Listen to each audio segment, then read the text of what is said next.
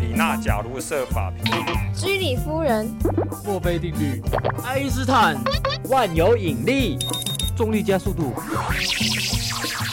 玩科学，玩科学，科学可以用玩的吗？科学好好玩，科学好好玩，科学好好玩，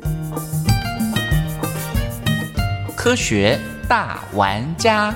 本节目由科技部与世新电台教育电台共同制播。科学大玩家，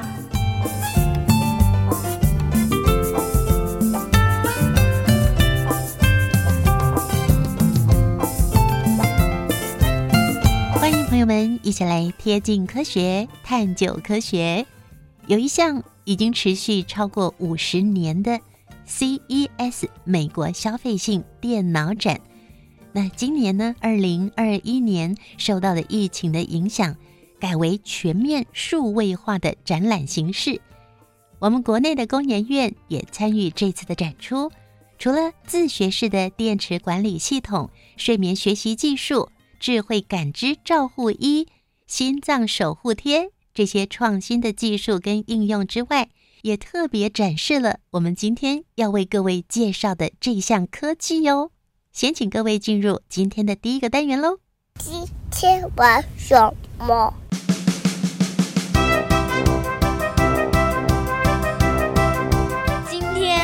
什么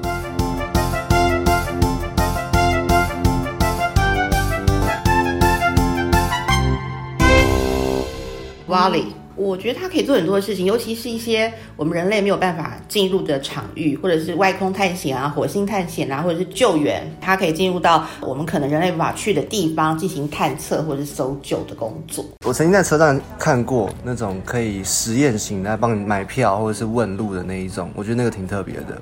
客厅的那一种吗？可以充电的，自己走回去的那一种。最近看一个戏啊，好像可以做咖啡，扫地是比较平常的嘛。我觉得它可以取代生活中很多的应用。那其实现在科技越来越发达，甚至到医疗体系上都有应用到。它会帮我们人类做很多事情，甚至就是我们一些嗯不想做的事情啊，都可以由它来帮我们完成，或者说协助我们完成。我家有一个会扫地的，它会在地上绕来绕去啊，然后地就扫好了，就神奇又省力，真的是很方便。可能可以取代人类，未来人类可能就会失业。科技的发达，所以就很多地方啊，工程啊，或者说在医院的时候，他们帮助我们一些精准的校正。之前我亲戚啊，就开刀的时候，就是用的达文西手臂开的。哦，我记得我在高雄科工馆的那个地方，看到一个会他会炒饭的，就是每次到假日的时候，都有很多人去排队看他炒饭。听说台北有一家牛肉面店，里面就有一个好像很厉害，我居然会做牛肉面，我有机会应该会去品尝一下，做一些比较。需要力气比较大的事情吧，所以它也许可以拿来抬一些一些重物吧。当然，也可以一些细微的东西呀。人类的工作可以被取代，比方说，好了，像我们以后记者可能不用写新闻稿啦，我把文字打进去呢，或者给他一个讯息，时间五个 W H 给他之后，他就帮我写成一篇很好的新闻稿。所以记者可能也会被取代。我会联想到那种星际大战那种电影，他们在地球上面互相打斗啊，然后把地球。弄得这个满目疮痍的感觉，所以就会担心说，哎，发展的太过高科技，然后他们有这独立的思考，会回来毁灭地球之类的。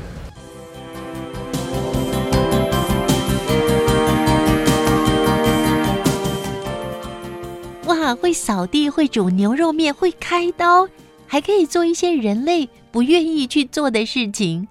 我们今天要跟您探讨的这个科技，怎么这么厉害呀？你有猜到吗？刚刚在节目一开始，我也跟大家说了，工研院参与这次 CES 二零二一的盛会，其中就展示了类人双臂机器人哦。今天的主题是机器人就在你身边。我们今天邀请到的是国立台湾科技大学特聘教授，兼任智慧型机器人研究中心主任林奇宇林教授。林教授呢，在十三年前就公开举行全世界第一场由大型男女仿真人脸、双足人形机器人跟双轮机器人共同表演多项才艺节目的机器人剧场表演哦。这个表演呢，获得了全球科技媒体的报道，树立了台湾在智慧型机器人技术研发上良好的国际形象。而林教授实验室所研发出来的机器人，也多次受邀到国外参展，为台湾争光。接着，林教授在二零零九年成功的加入欧盟跨国研究计划，他是全国第一位成功加入这项计划的台湾学者。而林教授的团队成功研发出台湾第一个仿真人脸机器头颅，它可以同步复制歌手的语音，还有脸部表情哦。这项技术呢，在二零一一年获得了两项美国专利。而就在二零一一年，因为智慧型机器人技术领域的贡献，林奇宇教授获选为俄国国际工程院通讯院士。真是无上的光荣！今天我们也非常荣幸的邀请到林奇宇教授。林教授您好，主持人好，全国的听众大家好。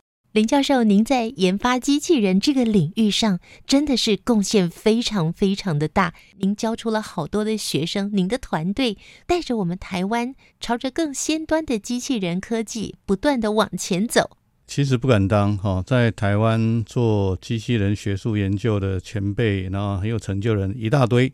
对我来讲，比较有特色的应该是，我是比较早就做整合型的机器人。我的目的是做出一个完整的全自主的机器人哦，所以我在两千零五年就做出一台也具有多种教育跟娱乐功能的。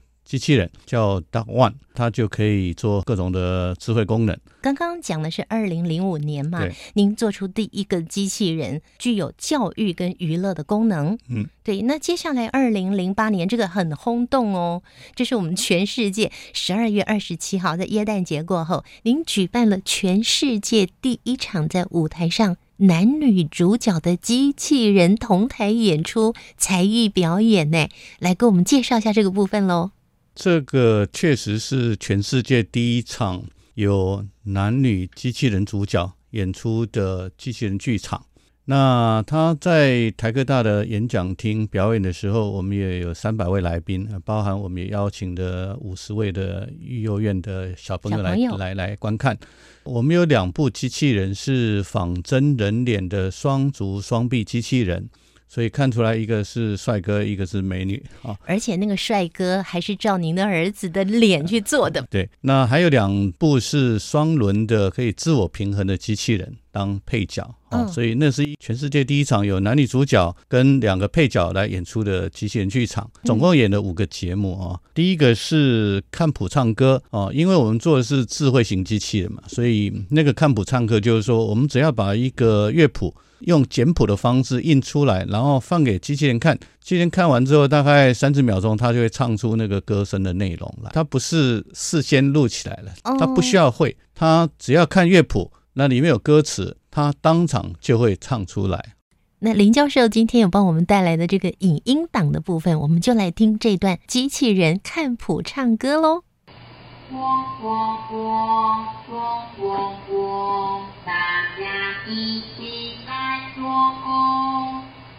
哇，真的好可爱哦！那另外一个机器人负责什么表演呢？第二个是他做人脸素描，就是说，诶，邀请一个人坐在机器人前面，那机器人就会拿起笔来，当场在画纸上画出那个人的人脸素描来，像吗？呃，应该有一点点像。那这个就没有办法透过广播来呈现给听众朋友了。那我们来看看下一个机器人。第三个是线偶戏，就是两个人形机器人用它两只手哈，各操纵一个用线来操纵一个布偶，小布偶演出的是《歌剧魅影》里面的男女主角的动作，就是用两个人形机器人的双手移动那个小的布偶，让它做出一些动作。模仿歌剧魅影里面的剧情。那第四个节目就是把这两个线偶拿走之后，本来是躲在门后面操纵这两个小布偶的那两个男女主角就出场走出来。那他们两个的化妆就是歌剧魅影，啊，也就是说，刚刚那个线偶戏没有演完的，他们两个继续演下去。本来应该是说真人演出，但是他叫真机器人演出。对对，嗯，那我们就来听听他们所演唱的歌剧《魅影》的其中这一段喽。Thank you.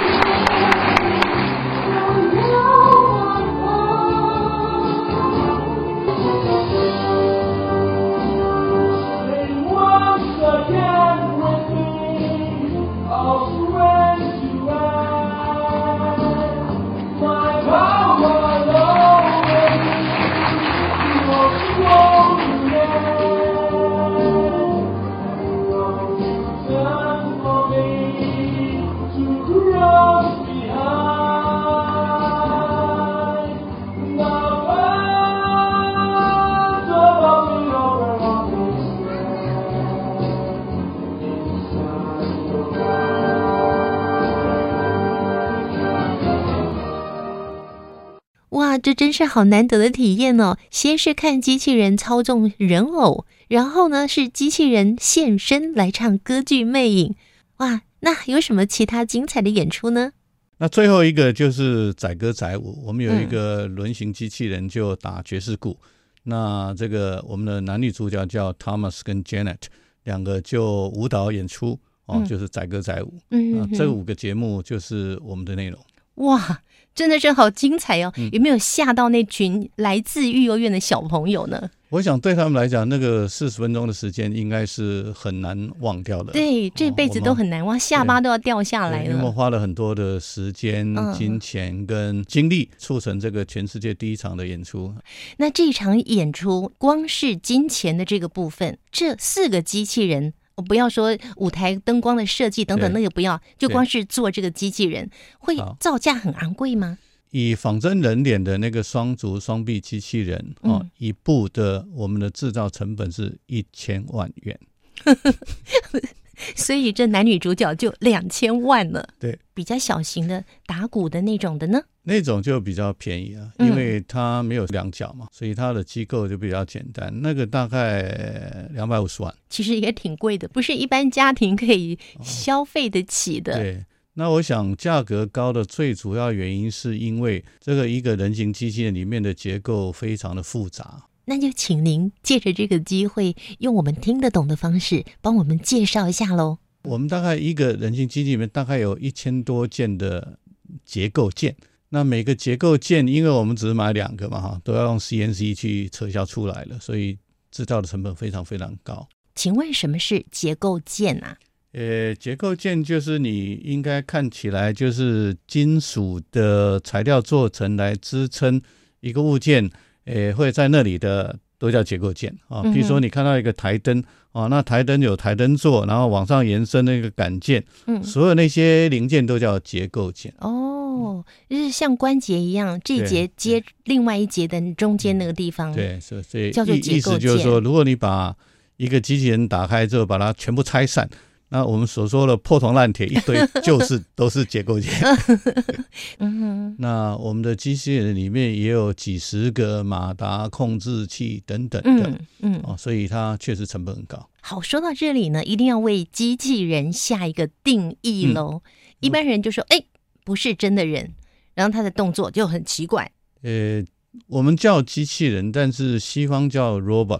哦，他们没有人的这个字跟我们一样。嗯嗯，robot 对他来讲是一种机器，那我们把它翻成机器人，那就好像限缩在跟人相关的东西啊，有人形。对，那其实机器人跟人形没有一定的关系。嗯哼，所以如果做成跟人一样形状的机器人，我们就必须叫它人形机器人。嗯哼，OK，那其他所有的形状的机器人。都是机器人哦，从最简单的可以帮你吸地的吸尘器机器人哦，它一点都不像人嘛，对不对？对，扁扁的、圆圆的，在地上跑来跑去。那也有有有也有的像一只狗的机器人，那也有像现在最夯的自走车，对不对？以后的车辆几乎都会自己走，所以它是一个标准的智慧型机器人。对哦，那我就回到定义吧哈。所以我们所谓的机器人就是一个它可以用程式来控制它运动。的一个机器，我们如果给城市不同的输入，那城市就会创造不同的运动轨迹来。所以机器人是一个可以变化内容动作的哦。嗯如果你买一个机器，从头到尾只会做同样的动作，那它就不是机器人。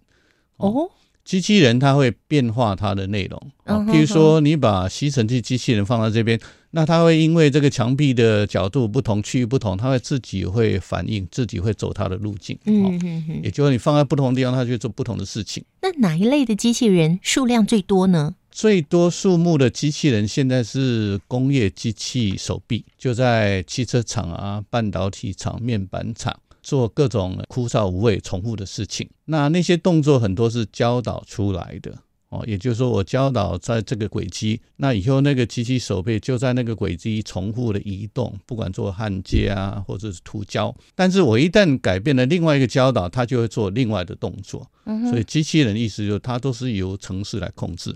那它可以变化的内容。嗯，那如果说它还加上它的 sensor 哦，去接收外界的不同的资讯之后做反应，那它就变成智慧型机器人。哦，譬如说我们在舞台上表演的机器人，看到谱就可以自动唱出歌来。嗯，那当然是一个智慧型机器人，因为它有视觉，它可以看懂谱的内容。嗯，嗯然后用歌声合成的方式去把歌声去把它创造出来。嗯哦。那就跟一个小孩子坐在那边，我们就用手画出来脸部素描了，那也是智慧型机器人。因为做不同的人，他就画出不同的东西。对对对，它哦不会画都一样的。不会。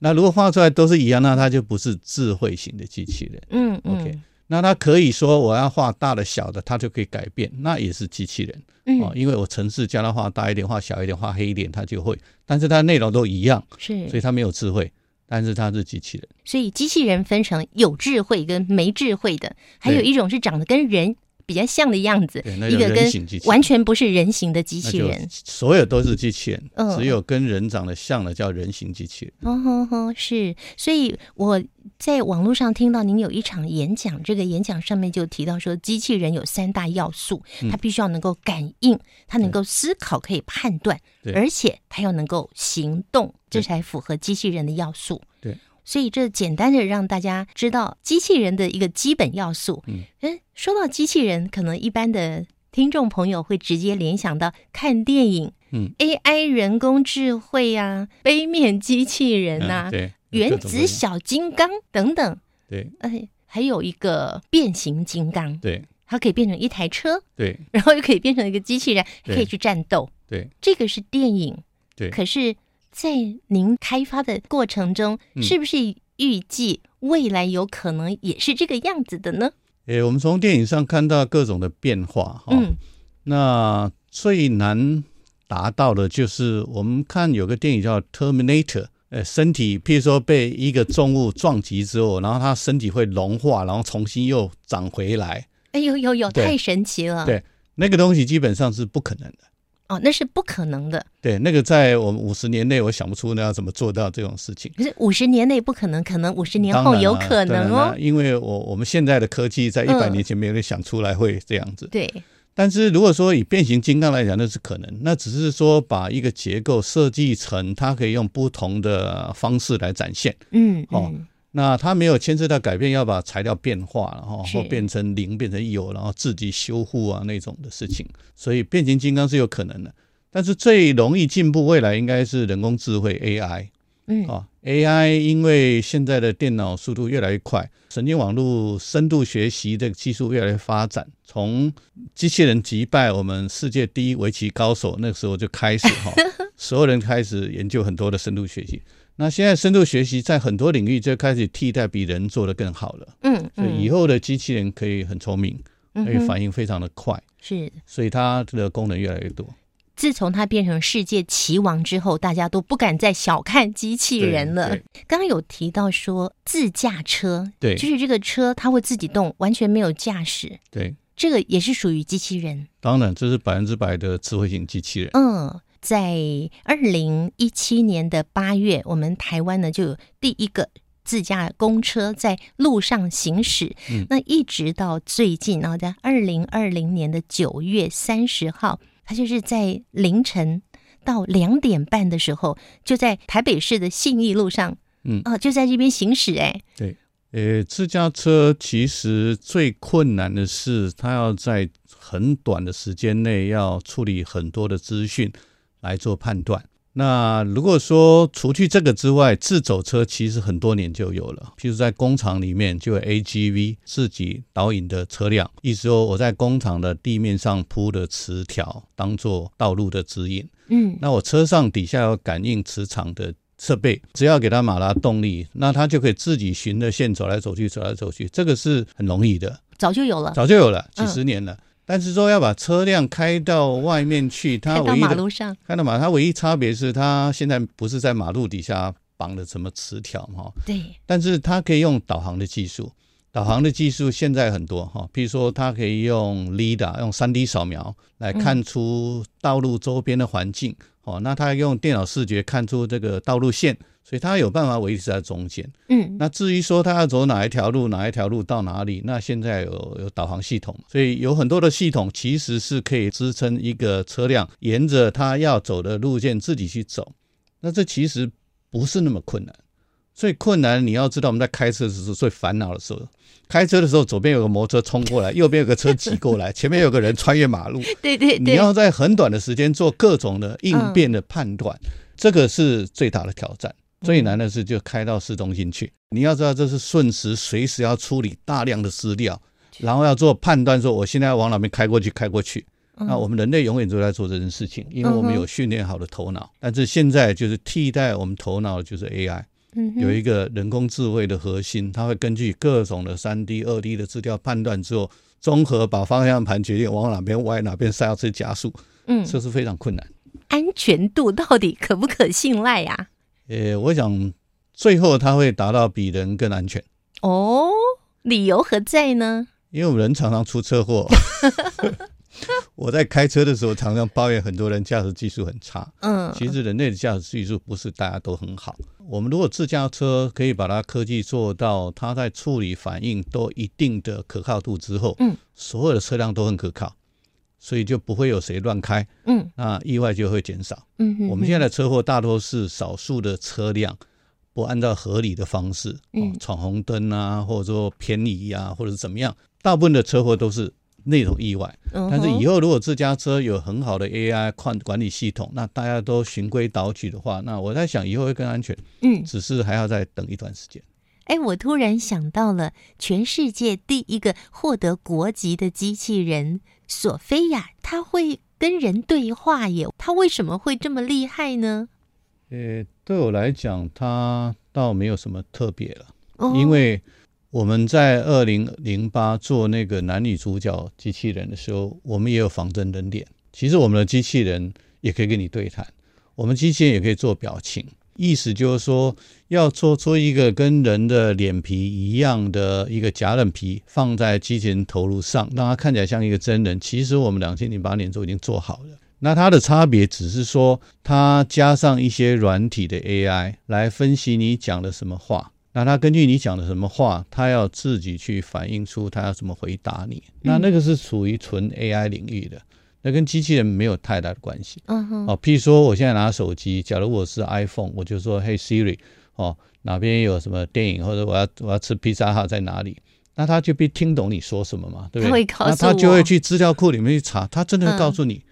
那那个这东西是属于 AI 的，哦，不需要真的机器人出来。嗯哼，啊，那是 AI 的智慧才让那个 Sophia，那个 Sophia 的人脸其实做的也没有特别好。日本人早在很多年前就做出很拟真的机器人，它的价值应该说，它把它宣传广告成它像一个真人可以跟你互动。嗯，那它真正的内容核心是要靠 AI，所以它是 AI 配上的人形机器人，有嗯人脸的一个机器头颅。是。